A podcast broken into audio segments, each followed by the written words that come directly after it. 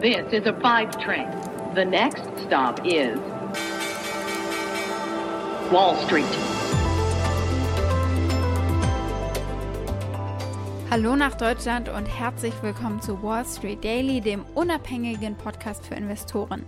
Ich bin Sophie Schimanski und bevor wir ins Wochenende gehen, schauen wir zunächst wieder zusammen auf den letzten Handelsmorgen dieser Woche hier bei mir in New York. Die US-Aktienindizes stehen am Freitag flach da, sind aber kurz nach Handelstart ganz leicht ins Plus gedreht. Die Aktien von American Express und Intel belasten hier vor allem den Dow. Die Intel-Aktie fiel um mehr als 5%, American Express fiel um über 4%. Beide sind heute Thema in dieser Folge. Letztlich steht aber heute wirklich alles im Schatten von Bidens Steuerplänen. Der letzte Handelstag der Woche steht an und Joe Biden ist daran schuld, dass die Stimmung an der Börse gekippt ist. Gegen 19 Uhr, da sickerte über Bloomberg eine Nachricht durch, dass Joe Biden den Steuersatz für gut verdienende Amerikaner erhöhen möchte. Das ist ein Programm, womit man gerechnet hat. Mit der Höhe und mit dem Zeitpunkt aber vielleicht noch nicht so. Das ist nämlich das, was den Markt am Abend ein wenig geschockt hat. Was hat Joe Biden da angerichtet? Ja, gute Frage. Was hat Biden da eigentlich angerichtet? Genau darüber sprechen wir heute als erstes ausführlicher. Und dann blicken wir auf eine zweite Anlageklasse, die die Regierung unattraktiver machen könnte mit Regulierungen. Kryptowährungen. Und da gucken wir vor allem auf Bitcoin. Der hört nämlich nicht auf zu fallen und JP Morgan gibt nun finstere Aussichten. Wir blicken auf die beiden Unternehmen Snap und Intel aus dem Tech-Sektor. Die Aktien sind heute spannend, weil zu sehen ist, was Anleger aus den frischen Quartalsergebnissen machen. Auch von American Express gab es Unternehmenszahlen. Die Aktie des Tages ist aber die vom Industriekonzern Honeywell, weil sie trotz guter Quartalszahlen fallen. Wir schauen warum.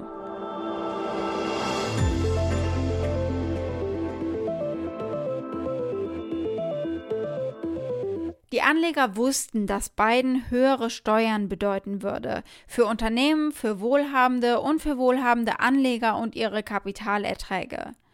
Letzteres hat dann aber gestern Abend trotzdem eingeschlagen wie eine Bombe und hat die Kurse nach unten gezerrt, muss man wirklich schon sagen. Es war nicht so sehr eine Frage des Ob oder wann diese Steuern kommen, sondern eher wie hoch sie ausfallen werden. Und Bloomberg News berichtete dann am Donnerstagnachmittag, also bei euch Donnerstagabend, dass Biden eine Erhöhung der Kapitalertragssteuer auf bis zu 43,4 Prozent für wohlhabende Amerikaner plant hoch von derzeit 20 Prozent. Also das ist schon ordentlich. Das gilt jetzt nicht für Kleinanleger, die bei Robinhood ein paar hundert Dollar anlegen, sondern es gilt für die eben, die eine Million US-Dollar oder mehr verdienen.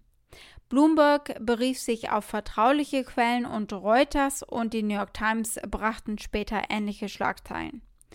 Die Märkte haben sofort reagiert. Der SP 500 Index drehte 1% ins Minus nach einem Plus von 0,2% davor. Wenn man sich die Charts mal anguckt, dann ist es wirklich sehr deutlich zu sehen, ein großer Knick.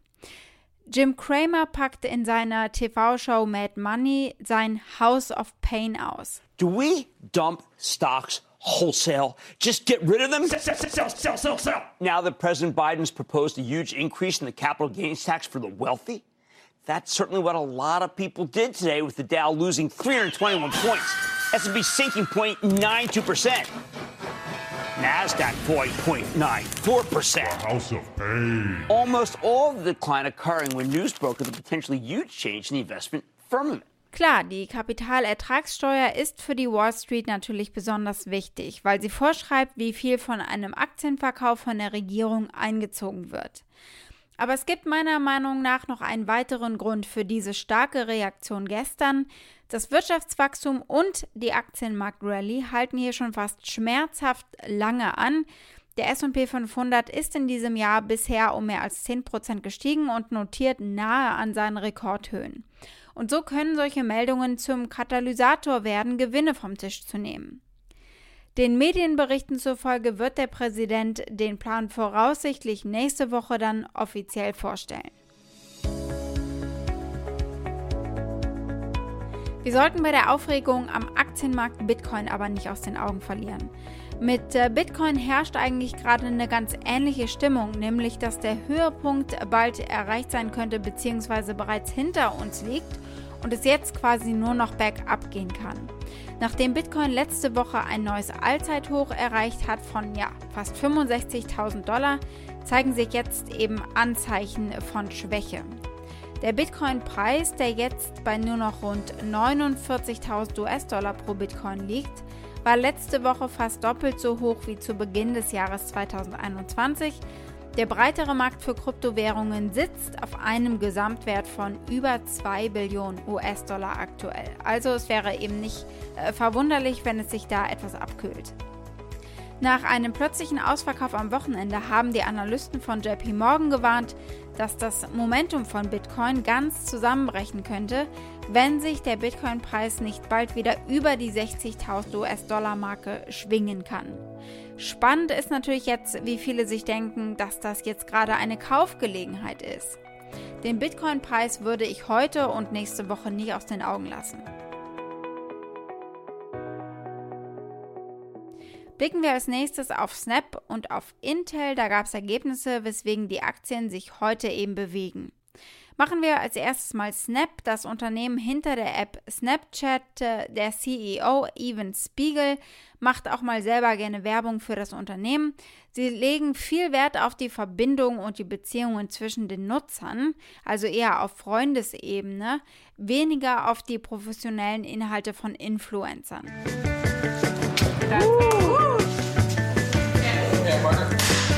Today, we're making Snapchat more personal. One of the complaints we've heard about social media is that photos and videos from your friends are mixed in with content from publishers and creators and influencers. But your friends aren't content, they're relationships. That's why today we're separating the social from the media and reorganizing Snapchat around your relationships to make it more personal. With these changes, we hope that Snapchat feels more familiar and inspires you to express yourself with your friends and explore more of the content that you love. Das hinkt natürlich, denn damit machen sie in erster Linie Geld. Und äh, das haben sie ganz gut verdient auch im vergangenen Quartal. Snap meldete im ersten Quartal ein Umsatz- und Benutzerwachstum, das über den Erwartungen der Wall Street lag, was äh, darauf hindeutet, dass die App eben weiterhin Benutzer anzieht, auch äh, wenn die Pandemiebeschränkungen abnehmen. Zu Beginn der Pandemie hat Snap natürlich einen besonders starken Anstieg der Nutzerzahlen verzeichnet. Aber erinnern wir uns mal an gestern. CEO Evan Spiegel sagte, dass die Aktivität und Attraktivität von Snap zunimmt, wenn Nutzer endlich wieder mal was anderes zu snappen haben als ihre Katzen und Hunde und Homeoffice. Er scheint recht behalten zu haben. Snap sagte am Donnerstag, dass der Umsatz in den ersten drei Monaten des Jahres um 66 Prozent gegenüber dem Vorjahreszeitraum gestiegen ist. Der Verlust ging um 6 Prozent zurück und die täglichen aktiven Benutzer stiegen um 22 Prozent auf 280 Millionen Menschen. Gucken wir als nächstes auf Intel. Die haben ihren neuen CEO Pat Gelsinger ja noch gar nicht so lange an Bord. Äh, es ist sein erstes Quartal gewesen und sein erster Intel-Quartalsbericht. Deswegen steigen wir mal mit ihm ein und seiner Mission. Die ist Intels alten Glanz als Ikone und Marktführer in der Technologie aufzupolieren. Wir schauen mal, ob er das geschafft hat. You know, as the incoming CEO, I am just really thrilled that we have the opportunity to take this great icon of a company, this company that has been crucial to every aspect of technology, and have it be that leader again into the future. Because I believe that Intel has a treasure trove of technologists, of technology, and ultimately its core DNA is being that technology leader for the future. And I'm just thrilled as a technologist, as a geek at heart, to be able to be in that leadership role to help bring the passions, the history, the opportunity of this great company forward as never before. Our best days are in front of us. Stand dieser Aussage Februar 2021. Jetzt wissen wir, das Ergebnis pro Aktie von Intel lag deutlich über den Schätzungen der Analysten und über der eigenen Prognose des Unternehmens. Der Umsatz lag ebenfalls über den Schätzungen der Analysten. Warum also gerade ein so deutliches Minus bei der Aktie von zwischenzeitlich fast 6%? Der Umsatz mit Rechenzentren des Unternehmens blieb hinter den Erwartungen zurück und ging um 20% auf 5,6 Milliarden US-Dollar zurück. Die Wall Street hatte 5,8 Milliarden Dollar erwartet und das ist eben äh, ein Bereich des Kerngeschäfts von Intel. Für das zweite Geschäftsquartal von Intel wird ein Umsatz von 17,8 Milliarden US-Dollar erwartet, mehr als das, was äh, die Analysten errechnet hatten. Beim Gewinn pro Aktie erwartet Intel aber weniger als Analysten, weil sie investieren wollen. Blicken wir als nächstes auf den Finanzdienstleister American Express. Ein stärker als erwartetes Ergebnis im ersten Quartal, was zum Teil auf die Auflösung von Rückstellungen äh, für Kreditverluste zurückzuführen ist. Das haben wir bei den großen Banken auch schon gesehen. Der Umsatz ging jedoch aufgrund einer Verlangsamung der Konsumkreditausgaben zurück. Laut American Express sank der Konzernumsatz um 912 Prozent auf etwa 9 Milliarden US-Dollar. Laut American Express hat der Gewinn um das Siebenfache zugelegt gegenüber dem Vorjahreszeitraum und liegt nun deutlich vor der Prognose des äh, Street Konsens. Sie sehen 2021 als ein Übergangsjahr an und äh, wollen investieren. Es gab Zeiten, da hat es sich Amex geleistet, in Superstars zu investieren, also die für Werbespots eben einzukaufen. Meryl Streep hat mal mitgemacht, Kate Winslet, Venus Williams, Beyoncé und sogar mal Robert De Niro. Sein Spot ist inzwischen 20 Jahre alt und handelt von seinem Ein und Alles der Stadt New York. My oldest friend. My east. My west side. My private side. My heartbreak. My heartbeat. My life happens here. My card is American Express. Zumindest die Liebe zur Stadt teile ich definitiv mit Robert De Niro.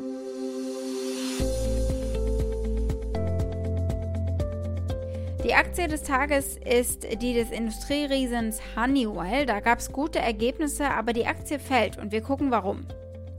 Der Industrieriese Honeywell International meldete am Freitagmorgen ein weiteres solides Quartal, das die Schätzungen der Wall Street und die eigenen Prognosen des Unternehmens übertroffen hat. Honeywell meldete 1,92 Dollar äh, pro Aktie an Gewinn und 8,5 Milliarden US-Dollar Umsatz im ersten Quartal. Die Wall Street hatte doch mit deutlich weniger gerechnet. Das Unternehmen erhöhte auch seine Umsatz- und äh, Gewinnprognosen für das Gesamtjahr. Honeywell geht jetzt davon aus, dass der Gesamtumsatz im Jahr 2021 um etwa 4% steigen wird, verglichen mit früheren Prognosen von etwa 2,5 Prozent. Schauen wir noch auf die einzelnen Segmente. Der Umsatz in der Luft- und Raumfahrt ging im Jahresvergleich um 22 Prozent zurück.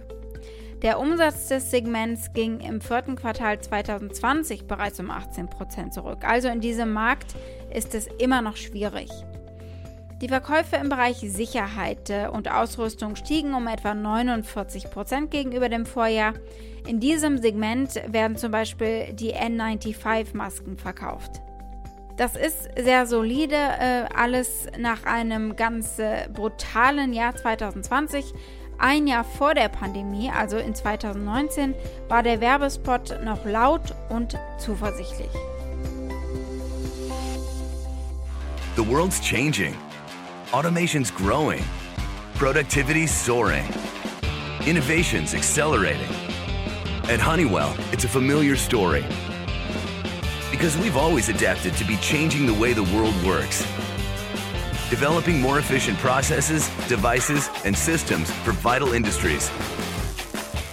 Today is no different. Ja, Today is no difference. Und dann war auf einmal alles ganz anders. Und äh, Honeywell kämpft sich eben aus dem Pandemieloch gerade raus, wie so viele andere Unternehmen. Insgesamt sagen sie, sollten die Dinge besser werden in diesem Jahr. Das letzte Puzzleteil, sag ich mal, das ihnen zur vollständigen Erholung fehlt, ist eine Erholung im Bereich der Luft- und Raumfahrt. Das Problem für die Aktie ist, dass Honeywell die Gewinnschätzungen eigentlich immer übertrifft. In den letzten zehn Jahren hat das Unternehmen Schätzungen zweimal verfehlt, nur beide Male um weniger als einen Cent. Und äh, deswegen sind die Anleger einfach nicht mehr so schnell aus dem Häuschen zu locken. Die Honeywell-Aktie verliert aktuell. Die Analystenstimmen sind aber sehr positiv. 18 sagen kaufen der Aktie oder raten sogar zu einem Strong Buy. Vier sagen zumindest halten. Das macht ein durchschnittliches Kaufrating aus. Das Preisziel liegt bei 229 Dollar und 25 Cent. Wall Street. Das war's mit Wall Street Daily für diese Woche. Für Fragen oder Vorschläge erreicht ihr mich via E-Mail unter wall-street-daily at mediapioneer.com. Ich hoffe, ihr seid nächste Woche auch mit am Start. Da bekommen wir nämlich unter anderem Zahlen von AstraZeneca, Apple, Alphabet, Amazon, Tesla, Facebook, Airbus und Lufthansa. Außerdem gibt es Daten zum ersten Quartal der US-Wirtschaft und die Notenbank tagt. Es wird also alles sehr spannend. Aber jetzt erstmal schönes Wochenende. Erholt euch von der Woche bis Montag. Eure Sophie.